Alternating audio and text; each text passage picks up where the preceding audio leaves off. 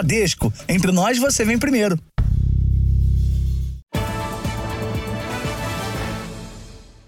Boa noite. Boa noite.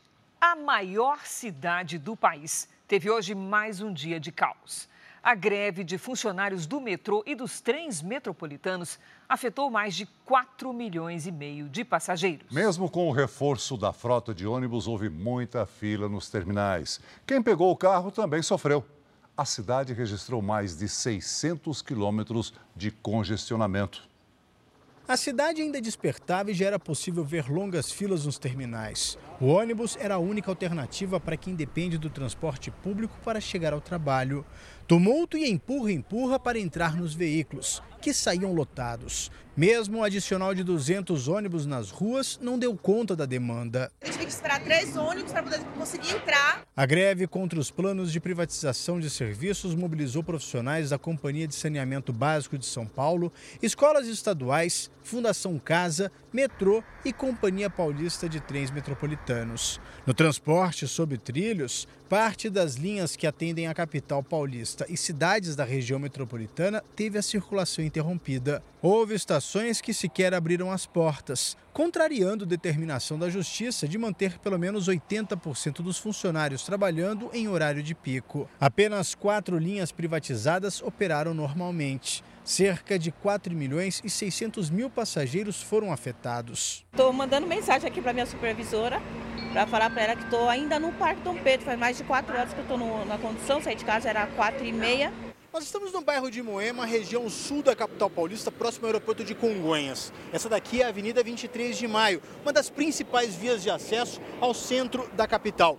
E hoje ela ficou assim, completamente congestionada. Isso nos dois sentidos da avenida. O rodízio dos carros foi suspenso por causa da greve, o que fez ruas e avenidas de São Paulo ficarem ainda mais lotadas. Às 8 da manhã, a Companhia de Engenharia de Tráfego registrou 630 quilômetros de congestionamento. A Associação Comercial de São Paulo estima um prejuízo de 60 milhões de reais ao setor. Mais de uma hora para chegar. E antes?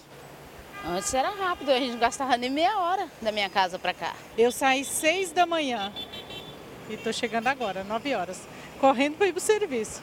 Uma terça-feira complicada para quem precisou se locomover pela cidade. Estou tentando, né, é, conseguir aqui um busão para ir trabalhar.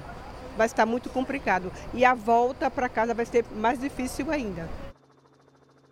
Os grevistas anunciaram que a paralisação em São Paulo termina meia-noite. O governo paulista acusa o movimento de ter motivação política.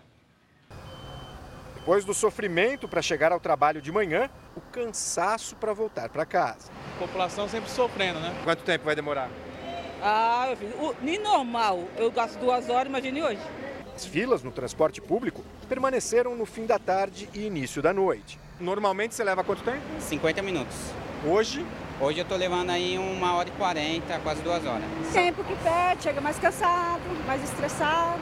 A greve é um protesto contra os planos de privatização de serviços atualmente administrados pelo governo do estado, como o metrô, os trens metropolitanos e a Companhia de Saneamento Básico, a Sabesp. Para o governador Tarcísio de Freitas, o movimento é político. Uma greve política. E por que isso? Ora, não tem pauta, não tem não tem uma reivindicação do ponto de vista salarial, não tem uma questão trabalhista em jogo. Para o presidente da Academia Brasileira de Direito do Trabalho, quando a reivindicação não pode ser atendida pelo empregador, a greve deve ser considerada política. Quando se fazem reivindicações que se voltam contra o Estado, ou que têm natureza ideológica ou qualquer outro tipo, que não possam ser resolvidas é, através da, da, da, de concessões patronais, é uma greve política. E que a greve política é sempre ilegal. O Sindicato dos Metroviários nega que o objetivo seja político. A nossa categoria está fazendo é, parte dessa luta motivada pela defesa dos seus postos de trabalho, porque todos os processos de privatização que aconteceram na história do Brasil, eles reduziram postos de trabalho. Durante a tarde, o movimento grevista fez um protesto em frente à Assembleia Legislativa de São Paulo. No interior da Lesp era realizada uma audiência pública que discutia a desestatização da Sabesp. O governador garantiu que vai seguir com os planos de privatizações. E não é esse tipo de movimento que vai nos parar. Nós vamos continuar tocando barco, porque é bom para o Estado de São Paulo e nós temos essa convicção. Nós temos essa convicção que nós podemos trazer mais investimento, que nós podemos gerar mais oportunidade, que nós podemos melhorar a qualidade do serviço público e é isso que nós vamos perseguir. No fim da tarde, o Tribunal Regional do Trabalho expediu uma certidão parcial que atesta que o Sindicato dos Metroviários não cumpriu a determinação judicial de manter o funcionamento de 80% da operação nos horários de pico e 60% nos outros horários. A multa prevista é de 700 mil reais. Em meio às disputas entre governo e servidores, fica a população, que precisou batalhar para se locomover. Só a gente sabe que horas que a gente vai chegar em casa, né? Então atrapalhou bastante. Veja agora outros destaques do dia. Mais um grupo é libertado na faixa de Gaza. Vítimas relatam tortura psicológica dos terroristas do Hamas. Pesquisa mostra que brasileiros querem derrubada do veto de Lula à desoneração da folha de pagamento. E frentes parlamentares divulgam manifesto em favor dos empregos. Na série especial, como a pesca do camarão deixou de ser em alto mar e hoje acontece em piscinas de água salgada.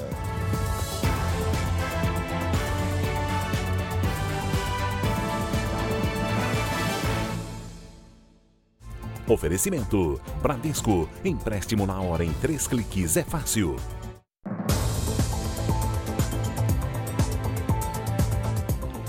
Um esquema milionário de lavagem de dinheiro do tráfico de drogas foi descoberto pela Polícia Federal no interior de São Paulo. Concessionárias de carros, clínicas de estética e açougues eram usados para esconder a origem ilícita do dinheiro. 50 milhões de reais foram movimentados em dois anos pela quadrilha.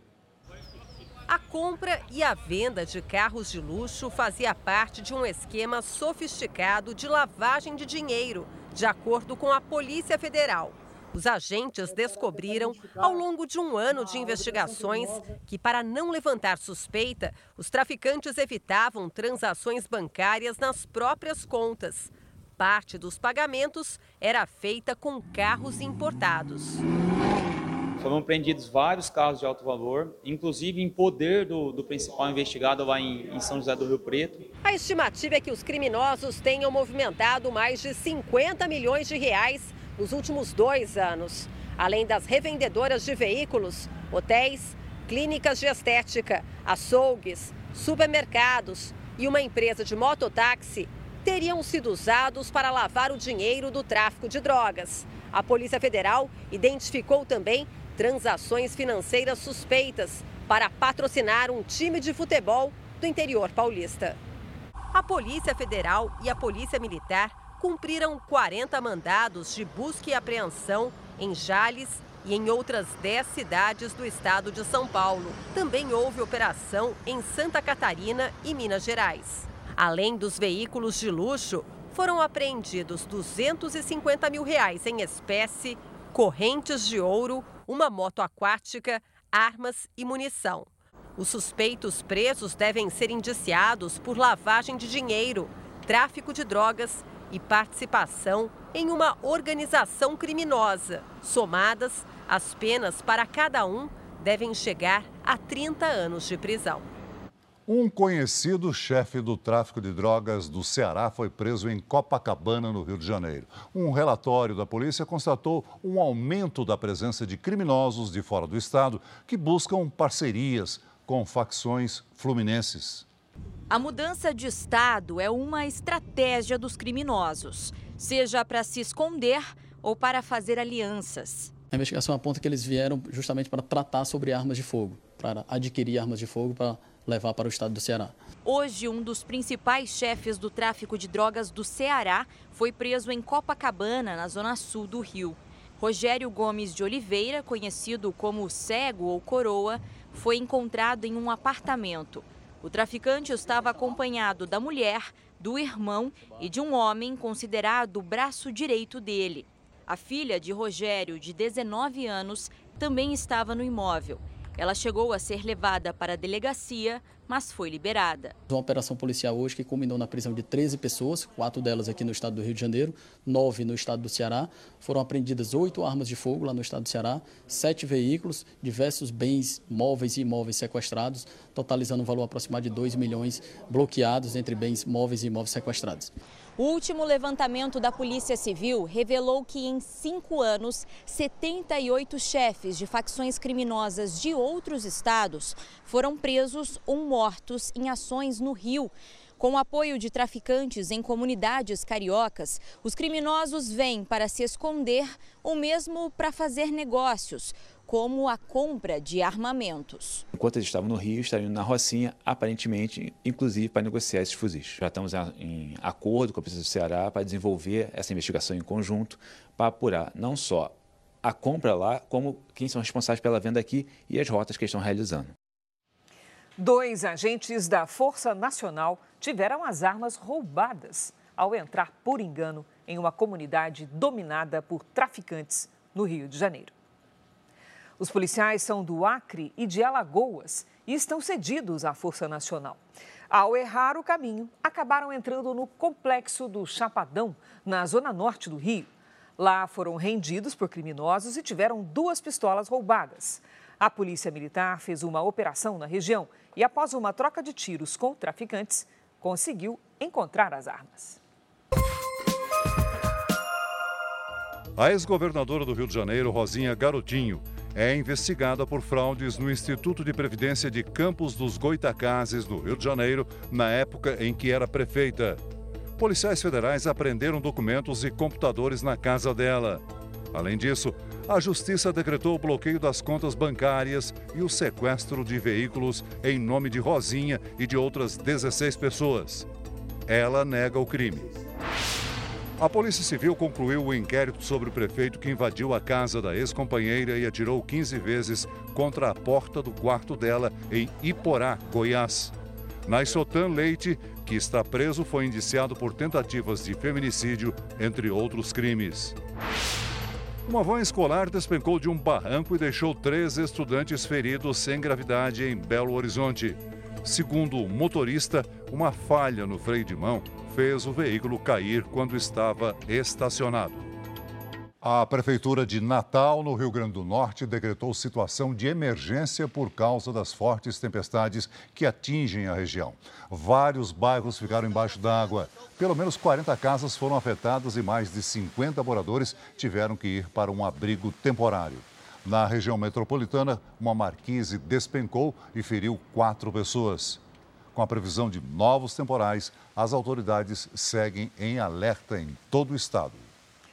Vamos então com a previsão do tempo. Salsi Lima traz os detalhes. Oi, Salsi, boa noite. Houve registro de chuva forte em outros pontos do país? Sim, Cris, principalmente no sul do Brasil. Boa noite a você, boa noite, Celso. Boa noite também a você que nos acompanha. Em Florianópolis, o acumulado de novembro já é o dobro do considerado normal.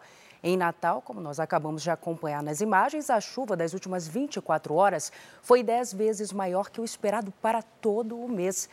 Nos próximos dias, a chuva forte deve se concentrar na região centro-sul do Brasil. No litoral do Nordeste, os ventos do mar mantêm as nuvens carregadas, mas sem risco de novos temporais. Já no Sudeste, a circulação de ventos no oceano deixa em alerta São Paulo e Rio de Janeiro também. No interior do Rio Grande do Sul e de Mato Grosso até o interior do Rio Grande do Norte, o tempo segue firme. Em Porto Alegre, a máxima será de 29 graus. Em Belo Horizonte, Campo Grande e Natal, a temperatura alcança os 30 graus. Em Porto Velho, faz 31. E atenção para o mar agitado no litoral do Rio Grande do Sul e Santa Catarina. Quarta-feira será chuvosa, com máximas entre 26 e 27 graus. Em São Paulo, a quarta-feira será de chuva a qualquer hora, com risco de alagamentos. A máxima é de 26 graus e a partir de quinta-feira a temperatura começa a subir. Tempo delivery para a Elissandra de São José dos Campos, São Paulo. Oi, Elissandra, boa noite para você. A previsão é de chuva com algumas aberturas de sol na quarta e na quinta-feira. A partir de sexta-feira, os dias serão típicos de primavera por aí, viu? Com pancadas isoladas só no fim da tarde. Amanhã, a máxima de 26, na quinta faz 27, na sexta-feira, 30 graus. Tempo delivery para o Weberson, de Colinas do Tocantins. Tocantins. Isso aí, vamos lá. Weberson, boa noite também para você. O calor acima dos 32 graus está garantido, pelo menos até o fim da semana, como a gente pode acompanhar aqui. E tem chuva também com pancadas mais fortes no período da tarde. Previsão personalizada para qualquer cidade do Brasil e do mundo é aqui no Tempo Delivery. Mande o seu pedido pelas redes sociais com o nome da sua cidade e a hashtag você no JR. Cris Celso. Valeu, Salsi. Até amanhã, Salsi. Veja a seguir: crianças libertadas pelo grupo terrorista Hamas relatam a tortura psicológica que sofreram no cativeiro. Deputados e senadores que representam 11 frentes parlamentares se unem pela derrubada do veto do presidente Lula sobre a desoneração.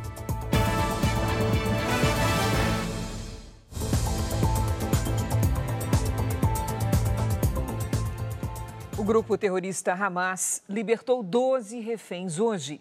Aos poucos, as crianças que voltaram para Israel contam os horrores que sofreram no cativeiro.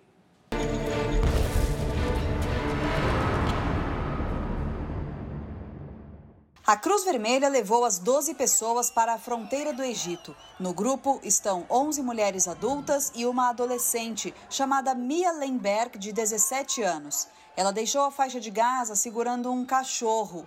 Mia, a mãe dela e o animal de estimação da família foram sequestrados no ataque a um kibbutz no dia 7 de outubro. Em contrapartida, um ônibus foi até uma penitenciária em Israel para buscar os prisioneiros palestinos que também serão libertados. São 15 mulheres e 15 homens que voltam para a faixa de Gaza e a Cisjordânia. Hoje, soldados israelenses que participam da missão por terra na faixa de Gaza foram atingidos por bombas e tiros no norte do território palestino. O ataque dos terroristas aconteceu durante o período de trégua. Quatro dias depois do início da libertação dos reféns, começam a ser divulgados os detalhes do que eles enfrentaram no cativeiro. Muitos perderam peso porque a comida era racionada, mas os depoimentos mais chocantes são os das crianças, com relatos de ameaças e torturas psicológicas feitas por terroristas do Hamas. Traumas que devem permanecer por muito tempo. Em uma entrevista, a tia de Eitan Yahalomi, de 12 anos, contou que o menino foi agredido quando chegou em Gaza. Ele relatou para a família que toda vez que uma criança chorava, os terroristas apontavam uma arma para fazê-la parar. E que ele foi forçado a assistir vários vídeos do ataque do dia 7 de outubro no sul de Israel. Se demonstra no dia da invasão terrorista, a mãe e as duas irmãs de Eitan conseguiram fugir. Ele acabou sequestrado junto do pai, que continua em cativeiro. Já o pai de Emily Hand, que tem nove anos, diz estar em choque com a transformação que a filha passou nessas sete semanas. Ela tinha o rosto redondo, típico de uma menina, agora está pálida e magra. Ele conta que a recuperação da filha vai ser lenta. Emily achava que tinha ficado um ano presa com os terroristas. Agora ela chora sozinha na cama até pegar no sono. Parece que se desacostumou a receber carinho, lamenta o pai. Emily estava dormindo na casa de uma amiga quando a comunidade foi atacada. Inicialmente, o exército israelense acreditava que ela havia morrido. Dias depois, foi revelado que Emily estava sequestrada. Essa outra família decidiu levar o cachorro ao hospital para ajudar as crianças recém-libertadas a lidar com as emoções. O cão foi recebido com festa por Uriá, de 4 anos, Yuval, de 8 anos, e Ofri, de 10. Os três irmãos tinham sido sequestrados com a mãe deles, que também foi entregue pelos terroristas. Os 41 trabalhadores que ficaram presos num túnel por mais de duas semanas foram resgatados hoje na Índia. Os operários saíram do túnel comemorando e receberam presentes de autoridades. Eles sobreviveram com comida e oxigênio fornecidos através de um tubo de aço. O desabamento parcial do túnel em construção aconteceu na região montanhosa do Himalaia. As causas não foram divulgadas. A polícia espanhola prendeu dois irmãos brasileiros suspeitos de ligação com o grupo terrorista Estado Islâmico. Os dois foram detidos na cidade de Estepona, no sul do país, e agora estão em prisão preventiva em Madrid, a capital espanhola. A polícia não divulgou a identidade dos suspeitos. De acordo com as investigações, eles usavam plataformas de mensagens para apoiar os terroristas. A prisão foi feita com a ajuda da Polícia Federal Brasileira e do FBI, a Polícia Federal dos Estados Unidos. Veja a seguir: pesquisa mostra que brasileiros querem que o Congresso derrube o veto de Lula à desoneração da folha dos setores que mais empregam no país. Da larva à comercialização. Na série especial você vai ver como é o cultivo de camarão na cidade que mais produz o crustáceo no Brasil.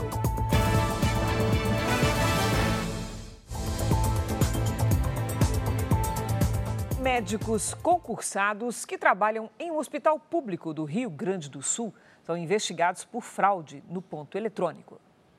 Terezinha viajou mais de 200 quilômetros para marcar uma consulta para o filho no maior hospital público do Rio Grande do Sul. A instituição fica em Porto Alegre.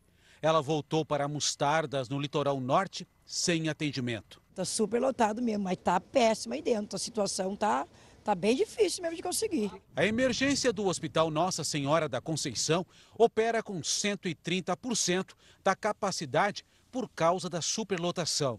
Há restrição nos atendimentos e somente casos extremos são recebidos. Em meio ao caos da instituição, a Polícia Federal investiga um esquema de fraude no ponto eletrônico. Médicos concursados não cumpririam a jornada de trabalho. O que a equipe constatou é que o determinado médico chegava ao estabelecimento, entrava no estabelecimento e se ausentava poucos minutos depois muitas vezes menos de 10 minutos depois. Já vimos médicos que foram para a academia, já vimos médicos que, que iam para casa, já vimos alguns médicos indo para clínicas particulares, outros hospitais. A investigação que durou seis meses começou a partir de uma denúncia anônima. Pelo menos 10 médicos com salários entre 14 e 31 mil reais estariam recebendo mesmo sem atender pacientes. Além de causar prejuízos para o hospital, a fraude piora a situação de quem precisa de atendimento. Isso é uma vergonha, né, para os médicos também, né? 11 mandados de busca e apreensão foram cumpridos em hospitais, clínicas e consultórios de Porto Alegre. Os médicos ainda serão ouvidos pela Polícia Federal. Em nota, o Grupo Hospitalar Conceição informou que abriu uma sindicância interna para apurar as denúncias e os profissionais que tiverem comprovadas as irregularidades serão exonerados dos cargos. O Congresso Nacional se mobiliza para votar e derrubar o veto do presidente Lula à desoneração da folha salarial. A decisão de Lula, na prática, aumenta os impostos sobre os salários de mais de 9 milhões de trabalhadores dos 17 setores que mais empregam no país e ameaça os empregos de um milhão de brasileiros. Senadores e deputados de 11 frentes parlamentares se uniram em defesa da manutenção da medida que evita demissões e estimula contratações. O governo, na verdade, ao vetar a desoneração, ele está pensando em arrecadar mais. Ele não conta com essa receita hoje, ele quer contar a partir de 2024. E entre dois pesos que se tem de escolher, arrecadar mais ou preservar empregos, infelizmente se fez a opção por arrecadar mais. E a, e a resposta disso é elevar o custo do emprego, ficará mais caro contratar pessoas, ficará mais caro manterem pais e mães de família nos seus postos de trabalho. Nesta terça-feira, o grupo lançou um manifesto. No texto, os parlamentares dizem que a desoneração tem sido fundamental para a manutenção e geração de empregos em setores-chave da economia e defendem que a derrubada do veto é o caminho mais acertado para dar segurança e garantir os empregos que serão impactados com o veto. Vamos aqui defender a derrubada do veto e continuamos abertos à conversa com o governo para que a gente possa ajudar o governo a sair dessa crise que nós estamos enfrentando. A dizer, as frentes não são contra o governo, as frentes são a favor do Brasil e do emprego. A união política não é só para discordar do governo. O objetivo principal é a derrubada da decisão do presidente Lula pelos deputados e senadores. O presidente do Congresso, Rodrigo Pacheco, diz que pretende marcar até a próxima semana uma sessão conjunta para análise do veto à desoneração. Caso a maioria simples de deputados e senadores vote pela derrubada da decisão de Lula, a desoneração vai continuar valendo até 2027. Há uma iniciativa e uma vontade de que essa semana ainda se realize uma sessão do Congresso. Isso vai depender muito, obviamente, da articulação dos líderes partidários e do presidente Rodrigo Pacheco. Durante a aprovação da proposta, 84% dos deputados federais votaram pela aprovação da prorrogação da desoneração da folha de pagamento. No Senado, o texto foi aprovado sem a necessidade da contagem de votos. A desoneração da folha de pagamento para os 17 setores permite às empresas pagarem alíquotas de 1 a 4,5% sobre a receita bruta, em vez de 20% sobre a folha salarial. Sem a desoneração, a previsão é de extinção de um milhão de empregos. O vice-presidente e ministro do Desenvolvimento, Indústria e Comércio, Geraldo Alckmin, reconhece a importância da continuidade do incentivo ao setor produtivo. Olha, é claro que quase a unanimidade é favorável a. Não é desoneração, né? Dá a impressão de que não vai pagar. Não. É substituição do pagamento sobre folha para o faturamento. Encerrada a discussão da reforma tributária, nós deveríamos discutir sim substituir é, tributos sobre folha para outra forma de, de tributação. O presidente Lula seguiu uma recomendação do ministro da Fazenda, Fernando Haddad, que argumenta que o governo abriria mão de uma receita sem compensação, o que seria inconstitucional. Mas a prorrogação já havia sido sancionada em 2021 pelo ex-presidente Jair Bolsonaro. E no mesmo ano, o então ministro do Supremo Tribunal Federal, Ricardo Lewandowski, entendeu que a lei é sim constitucional. O Instituto Big Data perguntou aos brasileiros o que eles acham do veto à prorrogação da desoneração da folha. Quase 70% dos entrevistados reprovaram a decisão do presidente Lula de vetar a continuidade da desoneração. E mais de 60% dos brasileiros acham que o Congresso deve derrubar o veto da presidência. Vamos aos números. O Real Time Big Data perguntou: Você acredita que sem a desoneração as empresas terão mais dificuldades em pagar os funcionários e contratar novos trabalhadores? 63% disseram que sim, 20% disseram que não, 17% não sabem ou não responderam.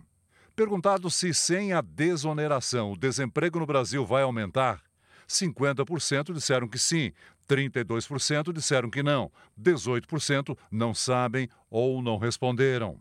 O Real Time Big Data perguntou ainda: Você é a favor que o governo conceda benefícios fiscais para empresas para estimular novos empregos? 74% disseram que sim, 17% disseram que não, 9% não sabem ou não responderam. A maioria dos entrevistados reprova a decisão do presidente Lula de vetar a desoneração. 68% disseram que não concordam com Lula. Somente 17% concordam. 15% não sabem ou não responderam. O Big Data finalizou com a pergunta: Você acha que o Congresso Nacional deve derrubar o veto do presidente Lula à desoneração? 62% disseram que sim, 19% disseram que não e 19% não sabem ou não responderam. A pesquisa foi feita entre os dias 25 e 27 de novembro e ouviu 1.200 pessoas em todo o Brasil. O nível de confiança é de 95%. O Ministério do Trabalho divulgou hoje saldo positivo nas contratações com carteira assinada. Em outubro, foram abertas mais de 190 mil vagas de trabalho formal e desde o início do ano, o Brasil acumula um saldo de mais de 1 milhão e 700 mil empregos criados com carteira assinada. Para saber mais notícias de economia, acesse r7.com. Veja a seguir: julgamento no Supremo pode impor limites à liberdade de expressão. Especialistas alertam para riscos à democracia. No encontro com o príncipe herdeiro da Arábia Saudita aqui em Riad, Lula discute a guerra entre Israel e o grupo terrorista Hamas e pede apoio à posição brasileira para um cessar-fogo definitivo. Na série especial, você vai conhecer a cidade cearense que mais produz camarão no Brasil. E é tudo em piscina de água salgada.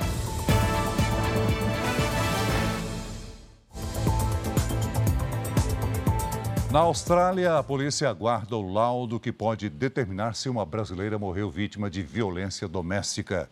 Catiúcia Machado tinha 43 anos e foi encontrada morta na banheira do apartamento onde morava. A polícia acredita que ela caiu depois de levar um soco do namorado. Ele foi preso, mas negou o crime. Catiúcia era professora e dava aulas em Sydney para crianças com necessidades especiais. Ela morava na Austrália desde março deste ano. Em Brasília, o Supremo Tribunal Federal deve julgar nesta quarta-feira quais são os limites da liberdade de expressão. Os veículos de imprensa estão na mira e poderão ser considerados corresponsáveis por declarações publicadas que causem danos a terceiros. Especialistas alertam sobre o risco da decisão silenciar a mídia num duro golpe contra a democracia. Direito fundamental de qualquer cidadão no Brasil, a liberdade de expressão é garantida pela Constituição Federal de 1988. O texto prevê que é livre a expressão da atividade intelectual, artística, científica e de comunicação, independentemente de censura ou licença. Desde a promulgação do maior símbolo da democracia brasileira há 35 anos, o direito à liberdade de expressão, como previsto na Constituição, nunca esteve tão em risco quanto agora. Nesta semana, ministros do Supremo Tribunal Federal devem votar se veículos de comunicação podem ser considerados corresponsáveis ao publicarem declarações ou entrevistas que causem prejuízos a terceiros. A decisão pode impactar no direito dos cidadãos à informação. A votação terá como foco um caso ocorrido em 1995, mas a decisão vai nortear julgamentos futuros. Teses foram apresentadas pelos magistrados em agosto, mas não houve consenso. São dois possíveis caminhos traçados pelo Supremo um primeiro caminho onde os veículos de informação seriam responsabilizados, mesmo que eles não conhecessem o conteúdo daquela informação.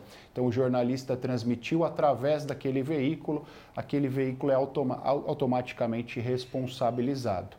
Isso, obviamente, é incompatível com o nosso sistema jurídico. Uma segunda alternativa é a responsabilização do veículo, desde que o veículo tivesse ciência ou tivesse condições de saber que aquela informação trazida pelo jornalista ou por qualquer pessoa jurídica é uma informação equivocada, é uma informação errada ou a fonte sequer confirmou a veracidade daquela informação. Óbvio, essa segunda alternativa é uma alternativa mais suave. Este outro advogado destaca que o papel da imprensa é, antes de tudo, informar o público.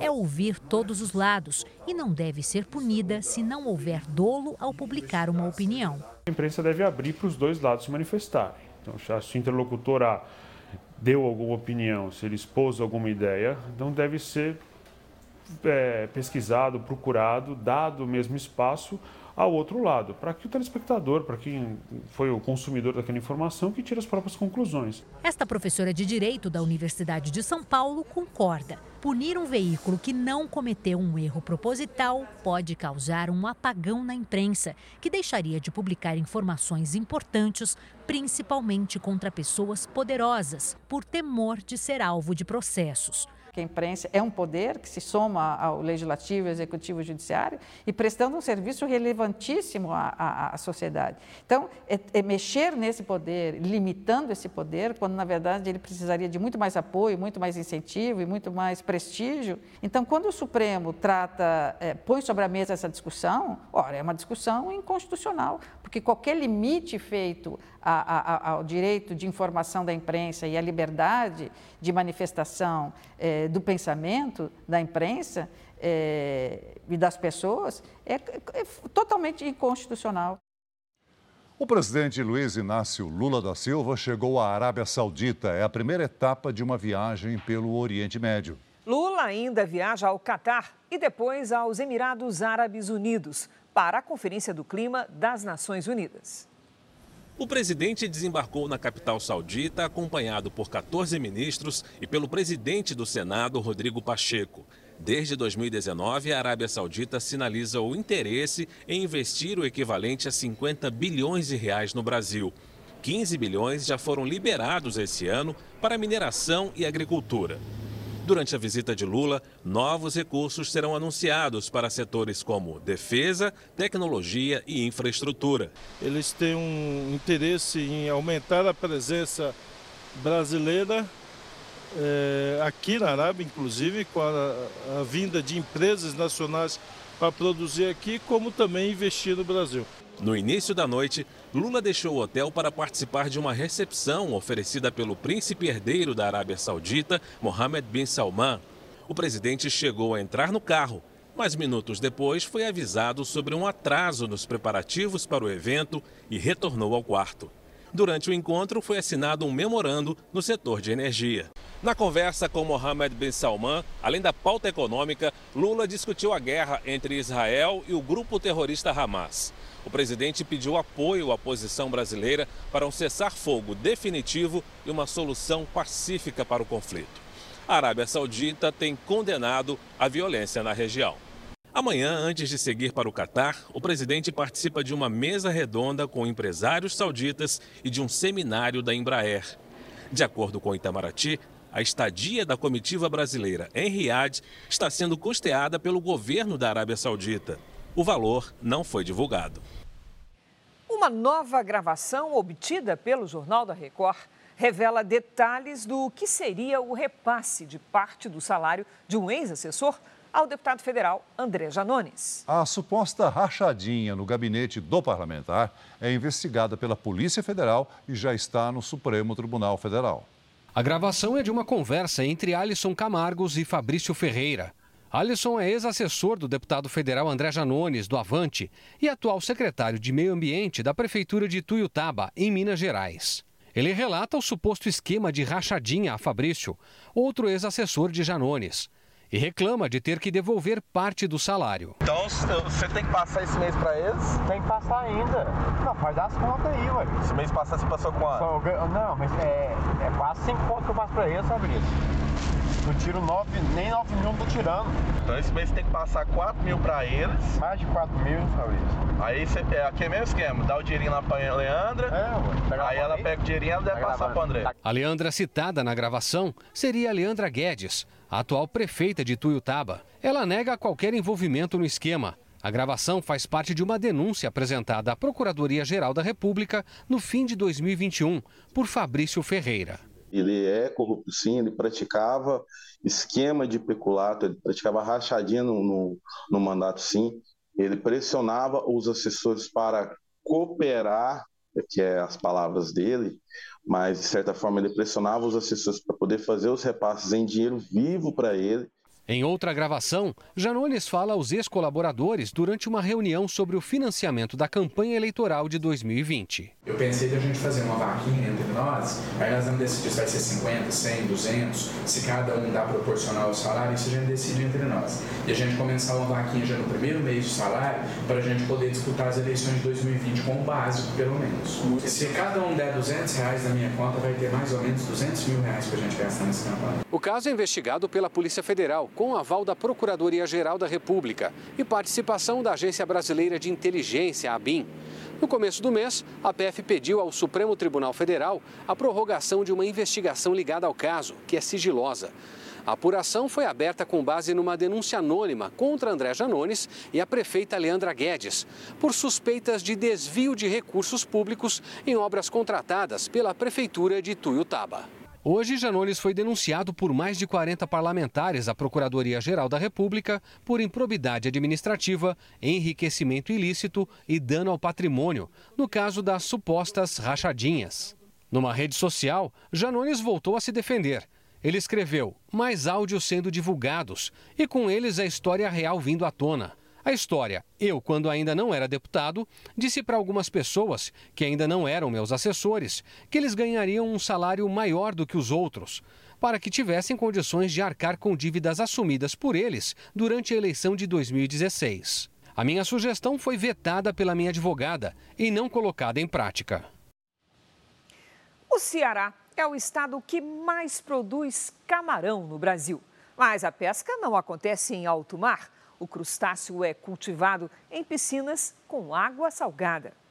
Na reportagem de hoje da nossa série especial, você vai ver que Cada detalhe é pensado para aumentar a produtividade, desde a fase de larva até o processo de engorda do camarão.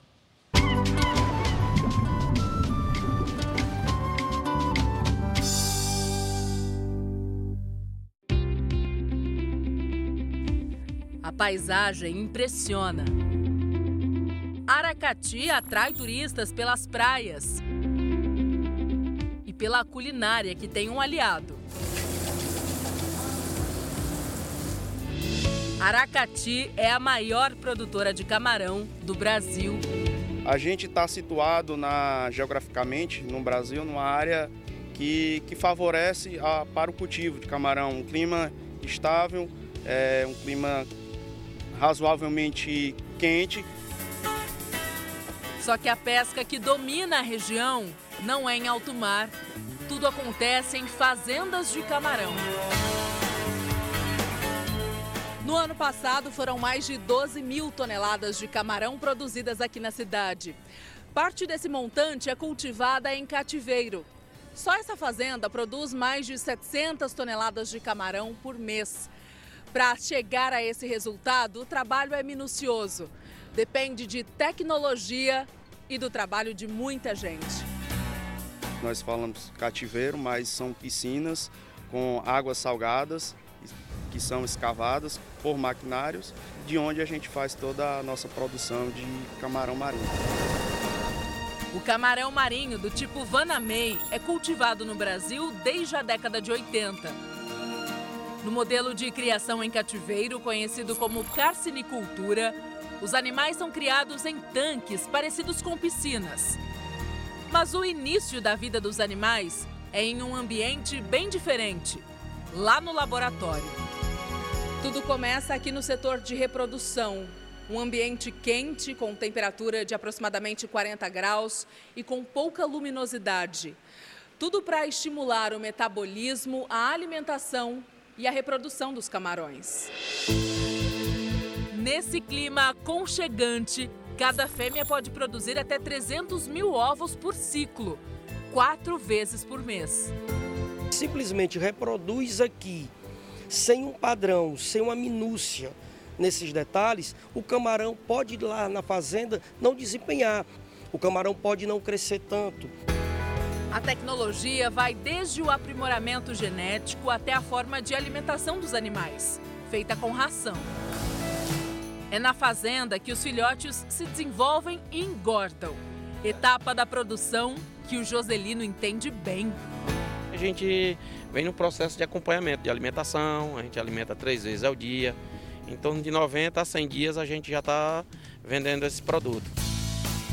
Ele e os irmãos têm duas fazendas de engorda de camarões. Por aqui, a pesca nos tanques ainda é artesanal. Comecei minha vida na pesca né, de peixe, mas depois entramos no camarão. E hoje eu considero tudo que eu tenho hoje essa atividade.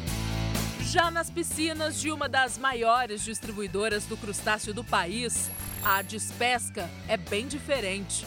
Essa máquina que suga os camarões dos tanques de água trabalha 12 horas por dia. Daqui, os crustáceos seguem de caminhão até a fábrica, onde são limpos, selecionados e pré-cozidos. É assim que eles adquirem o tom rosado. Hoje a gente não precisa mais da, da, dependência do mar, até porque a cada ano o mar se torna mais difícil, as capturas e mais cara. Então a aquicultura, a cassinicultura em específico, ela traz essa possibilidade de a gente popularizar ou pelo menos facilitar o acesso da grande massa, da grande população ao, ao camarão. No restaurante do Luiz, o camarão é um dos carros-chefes do cardápio. É um produto que tem uma procura muito grande, não só pelo o turismo local, mas principalmente o turismo de outros estados. É bom para quem come. Quando eu venho para cá, eu como horrores. e é bom para quem vive aqui. O Ceará é o maior produtor de camarão do Brasil. Dos 10 municípios que mais produzem o crustáceo, oito estão no estado. E Aracati está no topo da lista. Na cidade, o camarão já é responsável pela maioria dos empregos. Tem muita gente que depende disso aqui. A carcinicultura, ela transformou a vida da gente, né? Essa deu água na boca, hein? Muito. Essa edição termina aqui e à meia-noite e meia tem mais Jornal da Record. Fique agora com a novela Jezabel. E logo depois de Quando Chama o Coração, tem formação da roça e é ao vivo em A Fazenda. Não perca. Record 70 anos tem a sua cara. Boa noite. Ótima noite para você.